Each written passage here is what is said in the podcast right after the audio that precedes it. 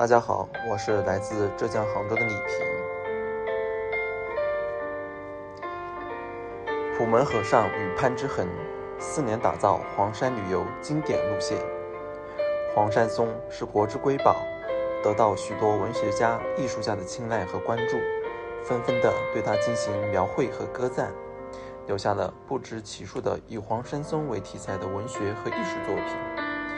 荣获金熊猫国际纪录片亚洲制作奖的大黄山纪录片解说词里介绍说，和普门一样，惠州歙县人潘之恒是活跃在明代戏院的一曲一位戏曲评论家，正是他首创了戏曲表演的吃情痴书，而在黄山的舞台上，潘之恒就是一个不折不折不扣的情痴。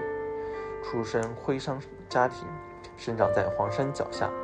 从小出入深山，潘之恒对黄山的地形特点、历史沿革、名人掌故烂熟于心，被人戏称为“黄山山史”。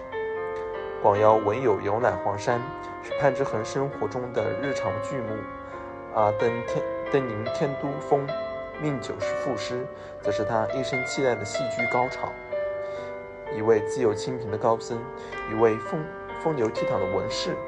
他们本不相同的人生，因为黄山开山大业，在这里出现了出现了柳暗花明的交集。这一年，普门五十八岁，潘之恒四十八岁。从此，他们二人的命运都和黄山紧紧地联系在一起。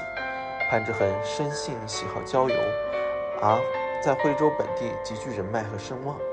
因为他的介入和影响力，普门开山。有了越来越多的支持者和赞助人，一批文人和画家由此加入到普门的圆梦大业中。他们大多来自富足的家庭，出入高墙深院，在山外世界创造无灰不成真的传奇，同时也给家乡带来了领先的风气和富足的钱财。有心推广家乡的奇山秀水，徽州文人前赴后继。不断寻找和创造着良机。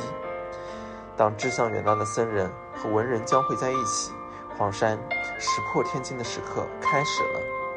开山必开路，只有从奇峰突突兀的岩峰上打通一条路，才能迎接梦中的佛光。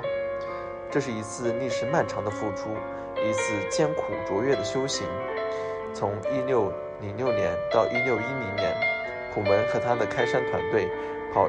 饱饱尝经济匮乏、粮食不足的清贫，历经凿山、凿石伐木、开道建庙的的艰辛，他们用了整整四年的时间，在山呼谷应的阵阵回回声中，完成了道路贯通的创举。普门开山的山道由人字铺起步，翻越天都峰、莲花峰，直抵光明顶。后人无法丈量这一条山道到底凝聚了多少人的心血。